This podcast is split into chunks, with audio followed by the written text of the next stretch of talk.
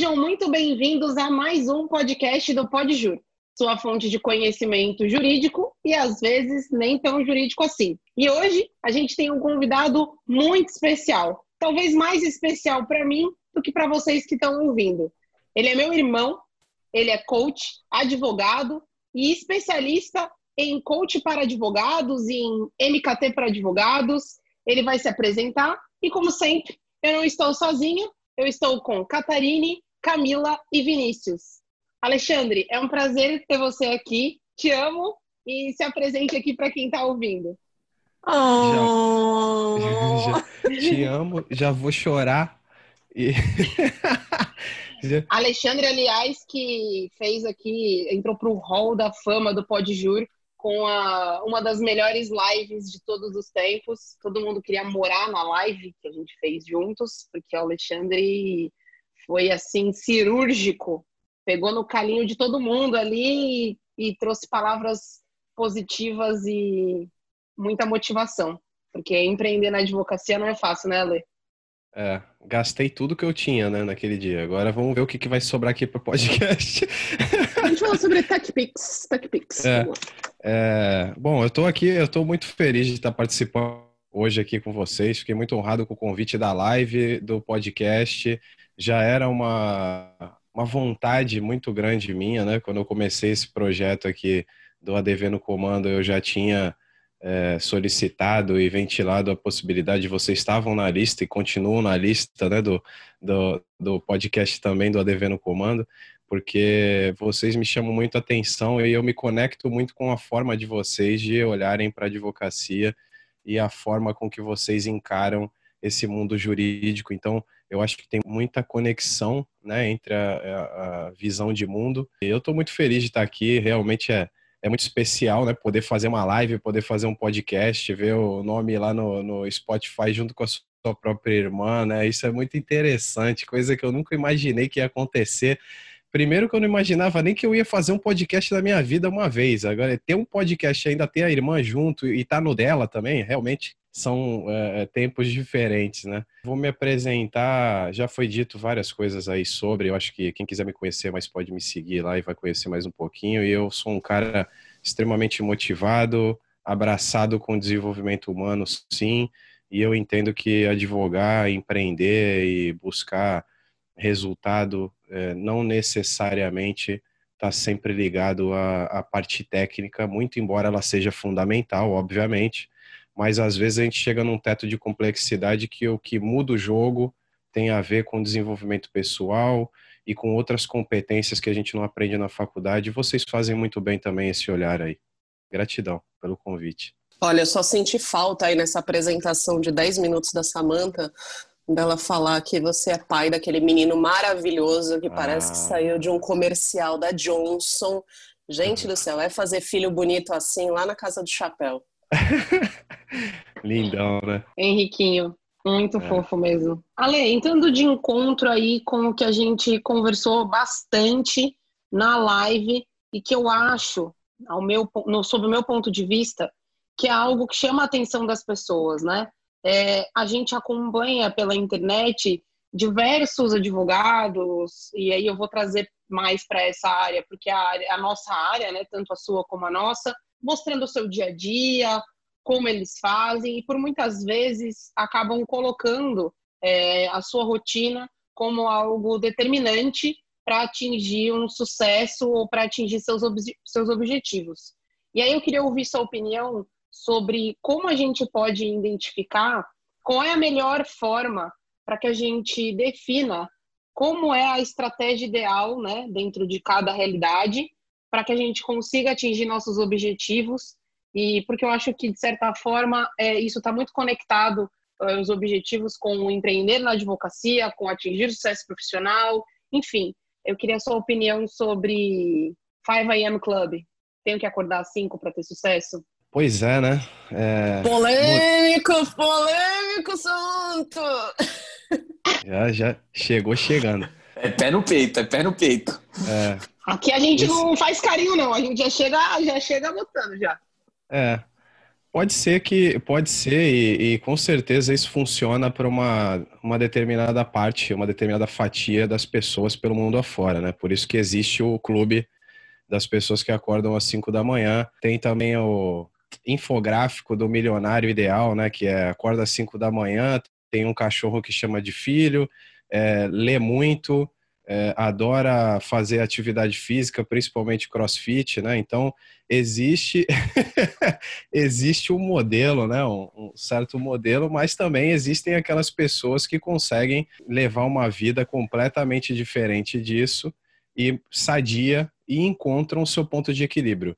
Então, uma coisa que eu acho que é muito importante dentro da, da nossa caminhada na vida é poder ir nesses extremos, né? Tem, tem o extremo do cara que quer fazer tudo ao mesmo tempo, multitarefa, que acorda às 5 da manhã, quatro e meia da manhã, vai dormir uma da manhã, é, faz exercício todo dia. Existe, existe esse extremo, existe o extremo de não fazer nada, acordar tarde, procrastinar, e a gente precisa experimentar essas polaridades e entender aonde que é o nosso lugar no mundo dentro dessa dinâmica toda.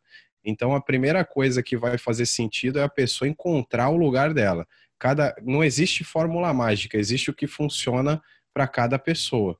Essa é a minha opinião inicialmente. Vou deixar a Camila falar aí que ela vai trazer mais alguma coisa. Não, na verdade eu não estou trazendo nada, eu só trago mais dúvidas e mais argumentos para você poder continuar essa sua fala. Assim, o que eu achei mais interessante né, nesse, teu, nesse teu comentário é essa questão de você tentar achar o meio termo né, da situação, não viver nos extremos.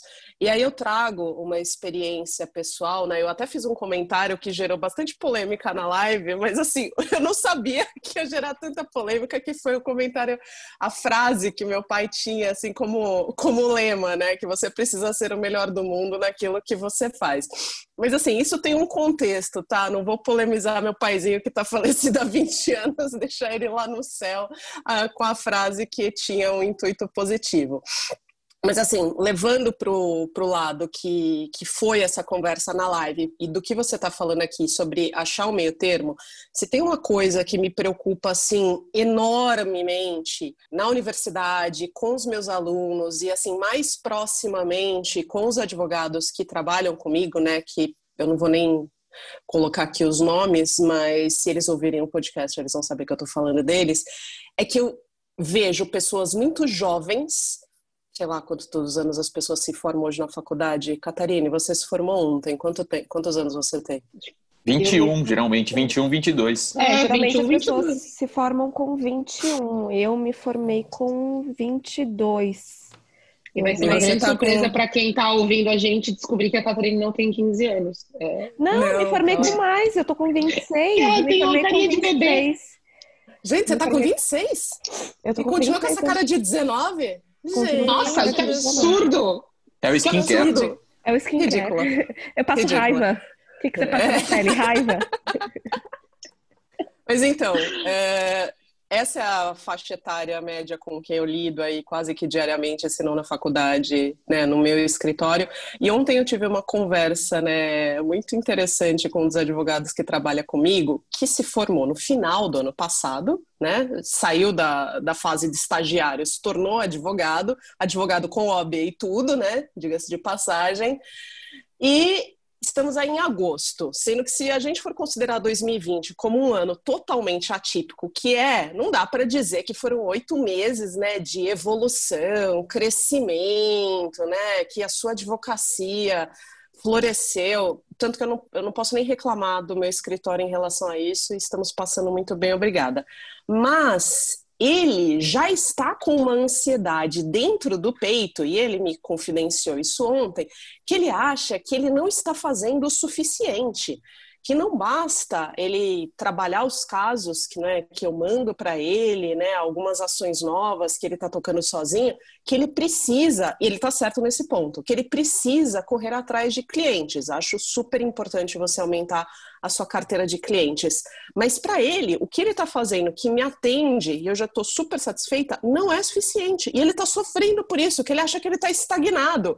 Aí dá vontade de você entrar na tela do celular, né, que é a forma que a gente se comunica, dar na cara dessa criança de 21, 22 anos e falar: cara, você acabou de se formar, dê tempo ao tempo, né, para sua trilha começar a crescer. Tenha um pouco de paciência. E ele não é exceção, né? Ele me parece ser a regra, porque essa juventude, esse pessoal que está saindo da universidade, está num nível de ansiedade extremo, extremo, que eu nunca vi tanta gente sofrendo com problemas psíquicos. E aí eu volto naquela fala da live sobre a questão da síndrome de burnout. Parece que síndrome de burnout agora virou o novo CID aí da doença lombar, né? O novo bico de papagaio, porque todo mundo está estressado. São essas metas, né? Esses objetivos, não vou dizer inalcançáveis, mas que não são lógicos, pensando que você precisa pular uma série de etapas. E aí eu queria te escutar um pouquinho sobre isso, ver se você consegue acalmar o coração da nossa audiência e assim falar, cara, paciência, só um pouco de paciência, vai dar certo. É, cara, isso é, isso é muito, isso é muito sério, né? É, é, esse, é um, esse é um assunto de, de suma importância é, o doutor e um grande mestre que eu tenho, um cara que eu amo muito e que eu já sentei nos bancos da, da, da, do instituto dele para aprender com ele, é uma, um ser humano ímpar, que é o Augusto Cury, no, no, meu, no meu modo de ver. Tem gente que não gosta, tudo bem, não dá para agradar todo mundo, e aí já fica o primeiro insight. Né? Não queira agradar todo mundo. Isso é impossível, isso é insanidade. Não tem como agradar todo mundo. Existem pessoas que se conectam com você, existem pessoas que não se conectam. Isso acontece também com seus clientes. Você trata o seu cliente da melhor forma possível, faz o melhor que você pode com aquilo que você tem. Vão ter clientes que não vão voltar, e tudo bem, porque eles não vão se conectar talvez com você. Agora você precisa estar preocupado em focar no outro, entregar o melhor e tentar se conectar a nível emocional com essas pessoas e isso vai fazer bem. Mas o Dr. Augusto Cury diz o seguinte: que hoje em dia a gente está vivendo numa sociedade doente, onde as pessoas cada vez menos se conectam com as outras, as pessoas cada vez mais estão enfiadas dentro do celular. Não tem como não estar na internet hoje, mas existe formas de se blindar a respeito de determinadas armadilhas que estão na internet. Porque o jovem hoje, ele pode produzir conteúdo, por exemplo, para a internet, desde a faculdade. Isso vai ser uma benesse para ele. Porque quando ele está na faculdade, ele não tem a responsabilidade em si de dizer coisas exatamente certas, ou enfim, ele está aprendendo, ele está documentando a jornada. Só que isso, invariavelmente, vai impactar as pessoas que estão à volta dele, dentro da bolha que o algoritmo forma, e ele vai começar a gerar autoridade para essas pessoas. Ou seja, o dia que ele mudar o título de estudante para advogado, ele vai captar já clientes até sem querer, porque as pessoas já vão notar ele como alguém que tem uma autoridade. Então ele vai construir autoridade desde a faculdade. E quando a gente olha para esse tipo de visão a respeito de produzir conteúdo desde a faculdade, por exemplo, a gente vê que a faculdade dura cinco anos. Então a gente está falando de uma construção de autoridade durante cinco anos da faculdade, se a pessoa quiser fazer isso.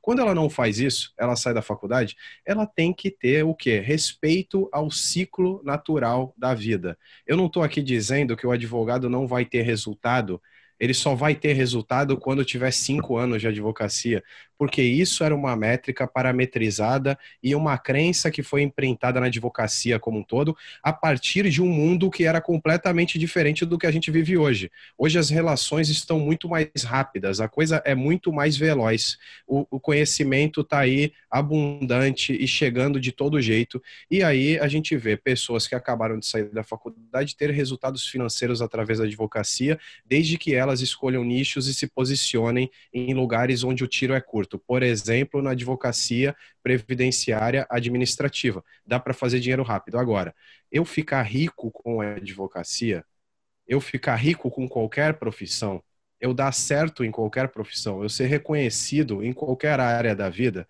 leva tempo. Uma árvore não nasce já exuberante gigante. Ela cresce primeiro para dentro da terra, cria raiz, né?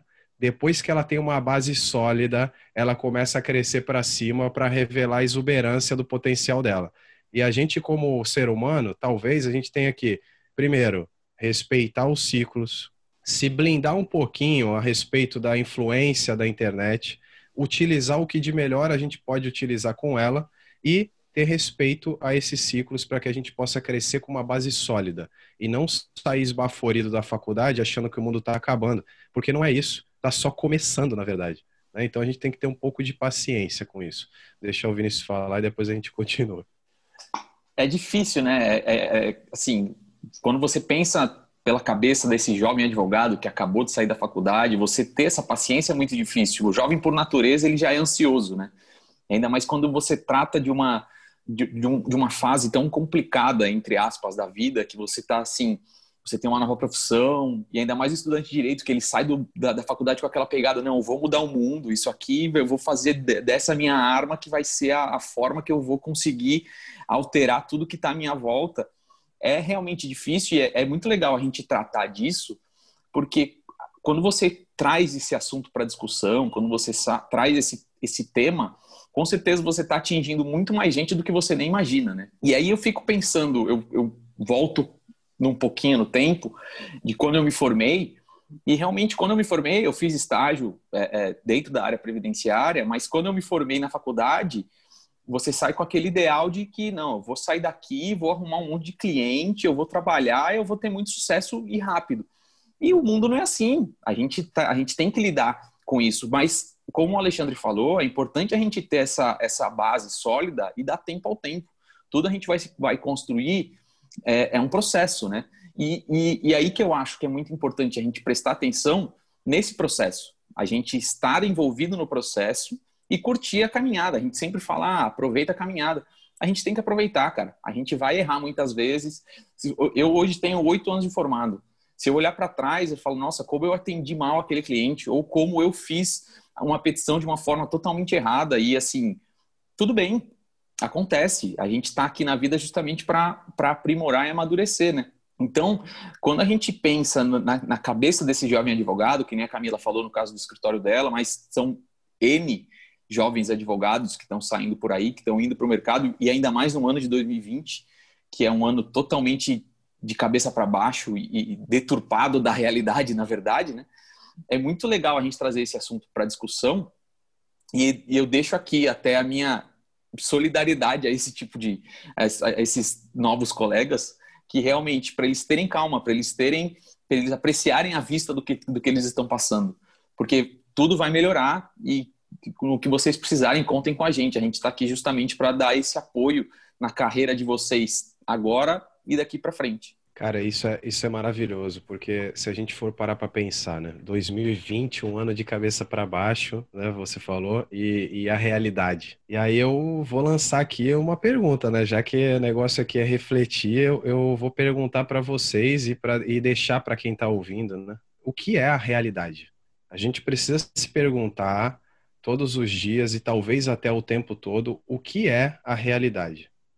Porque o que tinha da advocacia antes da pandemia, o que tinha da advocacia de quando eu me formei, o que tinha da advocacia das pessoas que eu nem conheci porque morreram antes de eu nascer, o que tinha da advocacia que defendia as barbáries, as fogueiras que queimavam pessoas, a ditadura, enfim, os golpes e tudo mais lá da Roma, enfim, lá de trás, né? Pessoas que vieram criando o que a gente está aqui hoje desfrutando também. E a gente está criando hoje o que os outros vão desfrutar para frente. Então, o que, que é a realidade? Porque o passado serve para a gente aprender com tudo o que aconteceu. Né? Como você falou, ah, eu errei, ah, eu atendi mal, eu cansei de fazer besteira, eu, eu, eu perdi audiência na minha carreira já, não fui, não fui na audiência, quer dizer, já contei isso também aí várias vezes. O futuro, quando entrou a pandemia, o futuro mudou completamente. Porque ele não existia, mas ele tomou uma perspectiva completamente diferente. E aí, o que, que é a realidade?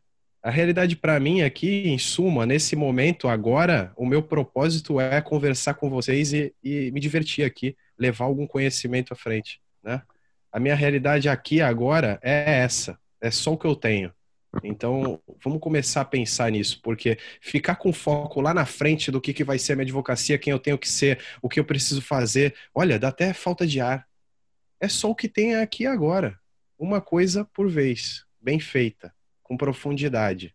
e depois o outro passo, o próximo passo. É, você colocou nessa questão né, de olhar para o passado, ver como é que a advocacia se comportava antes, né, voltar aí algumas décadas.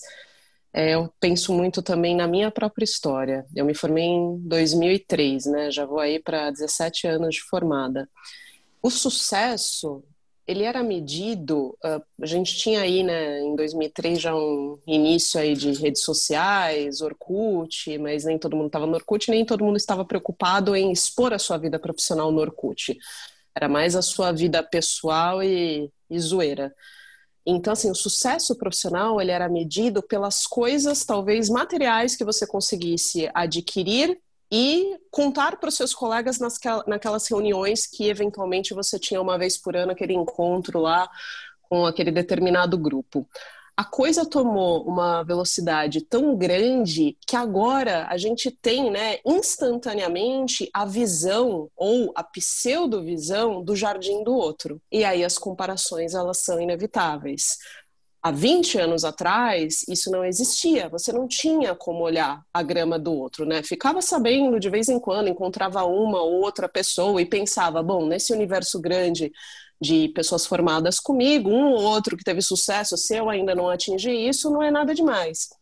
Mas agora o universo ele está todo ao nosso redor. A grama está ali, né? De todas as pessoas que se formaram conosco e parece que a grama de todos é verdinha, linda, fofinha, maravilhosa e só a sua, que você olha para dentro e não se identifica, não se enxerga dessa forma, é que não é. Então, assim, você falou que as redes sociais são importantes para você criar autoridade, concordo em gênero, número e grau, mas eu acho que a gente precisa falar sobre esse efeito deletério das redes sociais que paralelamente, o ser humano não está preparado psicologicamente para lidar com essa visão de mundo de todos, aonde a vida é linda, maravilhosa, porque ninguém expõe as suas fraquezas, ninguém expõe as suas fragilidades. Isso gera um nível de ansiedade muito grande, porque todo mundo está vendo o outro tendo sucesso, o outro tendo mil seguidores, o outro, né, fazendo 800 coisas por dia e ainda falando que tá pouco, limpando casa privada e ganhando um milhão de reais no meio da pandemia, sem ficar doente com coronavírus. Então, assim, a gente fica, só de falar eu já começo a ficar ligeiramente ansiosa. A gente se sente né, um fracasso.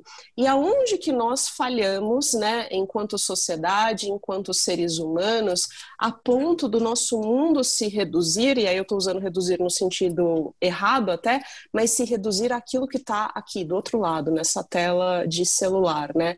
Quando que o mundo deixou de ser, né, olhar lá para fora, ver a natureza, olhar para o céu, olhar para as pessoas e não imaginar, né, você ter aquela sensação egoísta de que não me interessa o que está acontecendo com aquela pessoa, são simplesmente transeuntes na minha frente e a minha vida é a que realmente importa.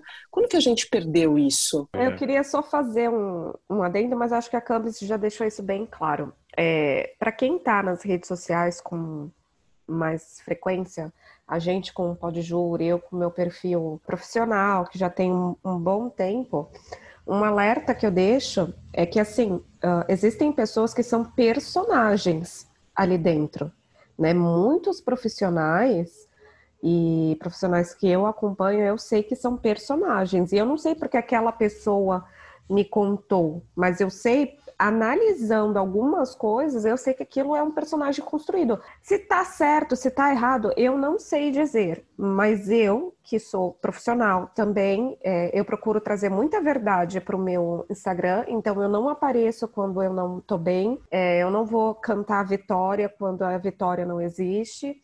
Eu não vou ser mega produtiva no meu dia, porque esse ainda não é o meu perfil, é uma construção ainda que eu faço, eu ainda lido muito com os altos e baixos emocionais, eu sempre deixei isso muito claro no meu perfil, mas eu mesmo sabendo de tudo isso, sabendo que existem personagens ali, vira e mexe, eu me pego me comparando e eu me pego assim, me sentindo a mosca que fica no cocô do cavalo do, do bandido. Porque você olha às vezes eu vejo pessoas na mesma faixa etária que eu, com 26 anos, tendo um sucesso é, sucesso, né? Isso daí é muito pessoal.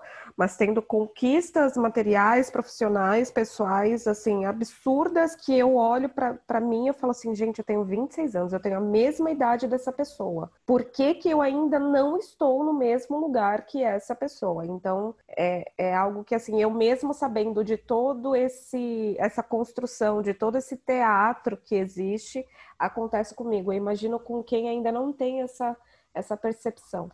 E por vezes eu sinto que essas pessoas, que eu também por vezes me questiono, e assim, às vezes eu não tenho a mínima certeza, é, ninguém aqui tem, de que essa pessoa está fazendo um teatro ou, ou, que aquilo não é 100% verdade. Mas quando eu, eu, olho, eu sempre gosto de olhar assim, poxa, mas espera aí, também não deve ser, não, é, também não deve ser não. Não é assim todo dia, não é assim para mim. Eu sei que não é assim para todo mundo todos os dias. Mas o que eu sinto também é que dentro desses perfis, a pessoa quando se coloca, ela pensa e ela fala inclusive que ela está ajudando outras pessoas a não desistir. Quando quando eu às vezes olho para aquilo e penso, meu Deus, alguém que está começando, alguém que tem a mesma idade, alguém que não tem a mesma condição de meio ambiente para fazer aquilo, pode se sentir muito mal, pode, pode ter uma depressão, uma angústia, uma ansiedade, porque ela não consegue fazer, ter o mesmo sucesso, né? Ela acha que ela é incapaz daquilo, que ela não tem capacidade alguma para chegar naquele mesmo resultado. Então, eu acho que às vezes a intenção dessas pessoas é ajudar, mas acho que acaba sendo justamente o contrário. Pois é. Quando, quando eu falei do Dr. Augusto Cury, ele tem uma, uma, um argumento da tese dele que ele fala sobre a síndrome do pensamento acelerado, que provavelmente todos nós sofremos disso hoje em dia? A gente achar outra pessoa lenta demais, se irritar com qualquer coisa, ter dificuldade para dormir às vezes, ficar com foco direto no, no futuro. Então, isso por si só já gera uma série de efeitos e desdobramentos ansiosos na, na, nas pessoas, em nós, né? Agora, quando a gente fala de rede social, há bem pouco tempo, o Facebook, dentro da sua condição de uma empresa que também tem uma responsabilidade social, já visto que quase o mundo inteiro está dentro dessa rede, né, do Facebook, Instagram, da, das re... dentro do guarda-chuva maior que é o Facebook, né, é, ele derrubou o que a gente chama de métricas de vaidade. É, ele tirou do Instagram a possibilidade do seguidor ver quantas curtidas tem numa determinada foto. Por quê? O ser humano tem um atalho no cérebro. Por isso que existe o gatilho da prova social. Né? O advogado que é bem sucedido, tal, a pessoa fala bem dele para outra ou deixa um comentário lá na fanpage cinco estrelinhas e avalia bem, aquilo serve como prova social para outro se convencer que aquele serviço é bom. Então é, é como se o restaurante é exatamente igual, dois restaurantes exatamente iguais numa rua, onde é, um não tá com fila de espera, assim, você não tem que ficar esperando na porta. O outro está completamente vazio. Comidas da mesma regionalidade. Geralmente, a maioria das pessoas, quando encontra esse cenário desses restaurantes, vai no que está cheio, porque teoricamente ele está cheio porque ele é melhor. Né? Então, existia um efeito manada também na rede social e as pessoas seguiam e curtiam os influencers simplesmente porque eles, aquele personagem agradava muito a necessidade de ocupar um espaço, um vazio que a pessoa estava sentindo e estava ali dentro da rede social para se interter e para encontrar ali um, um, uma conexão com algo que faz ela sentir bem ou de repente motiva ela a chegar a um determinado lugar. Agora, quando a gente olha para a rede social hoje, para o movimento que existe hoje, nós como seres humanos, a gente já desenvolve um ego para nos proteger de determinadas situações e para que a gente possa seguir vivo no mundo. O que acontece é que, quando vai para a internet, como a, a, Kate colocou aí, muito bem, as pessoas criam o ego do ego. Elas criam o personagem do o personagem da máscara. Eu e a Adri, a gente conversa aqui em casa muito sobre isso, e ela trouxe essa questão a respeito da pessoa ter a máscara da máscara. E, e quando isso começa a, a quebrar, a romper ou a cair, a pessoa fica completamente perdida. Porque você que está nos ouvindo, você não é o seu ego. O seu ego é uma ferramenta que te serve para que você se mantenha vivo e consiga lidar com as dificuldades da vida. Por exemplo, lidar com a ânsia de querer dar certo em cinco minutos, recém-formado, acabou de pegar a carteira. Lidar com isso é criar mecanismos para poder lidar com esse tipo de situação. Agora, quando você cria o ego do ego, é completamente, é algo muito distante da sua essência, muito distante.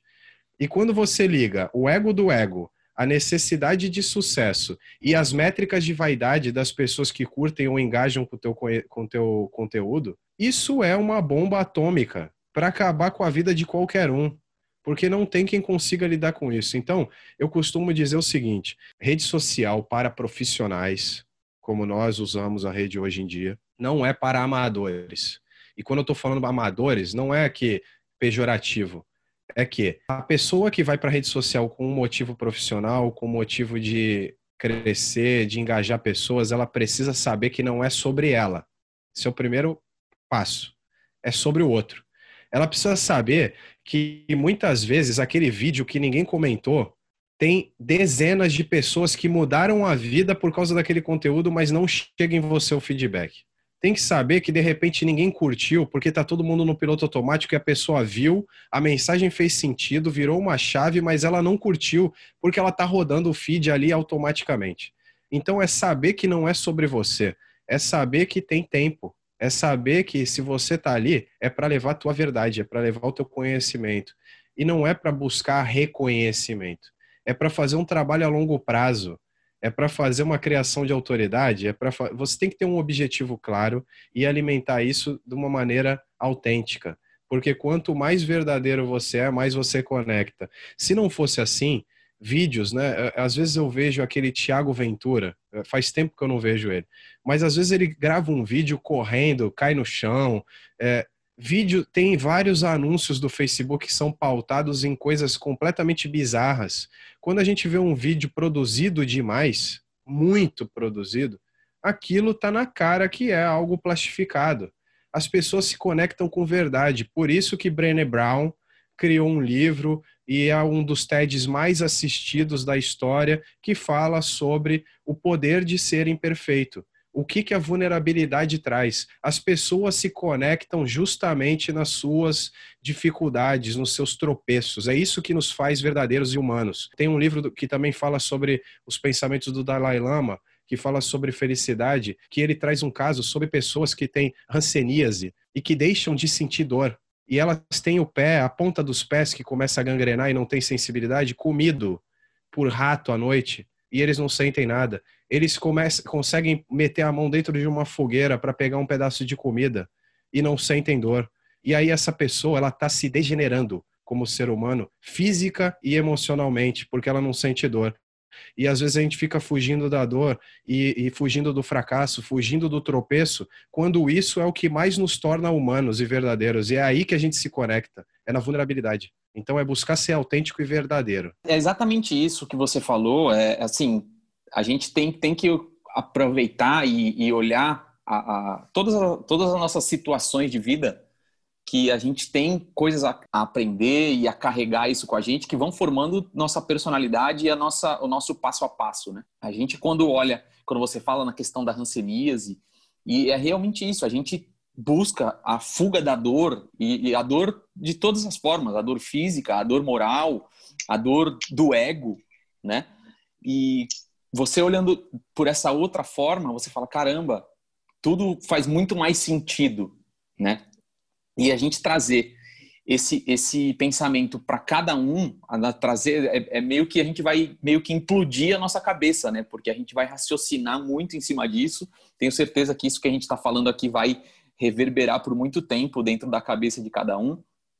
E no fundo, a gente tem que saber fazer as nossas escolhas, né? E conviver com esses resultados. Um primeiro ponto, a gente tem que saber também que não escolher também é uma escolha. A gente está fazendo essa não escolha e tudo bem. Na verdade, a gente precisa aprender a conviver com, as, com essas escolhas. E tudo bem, a gente pode fazer escolhas erradas e aprender com isso.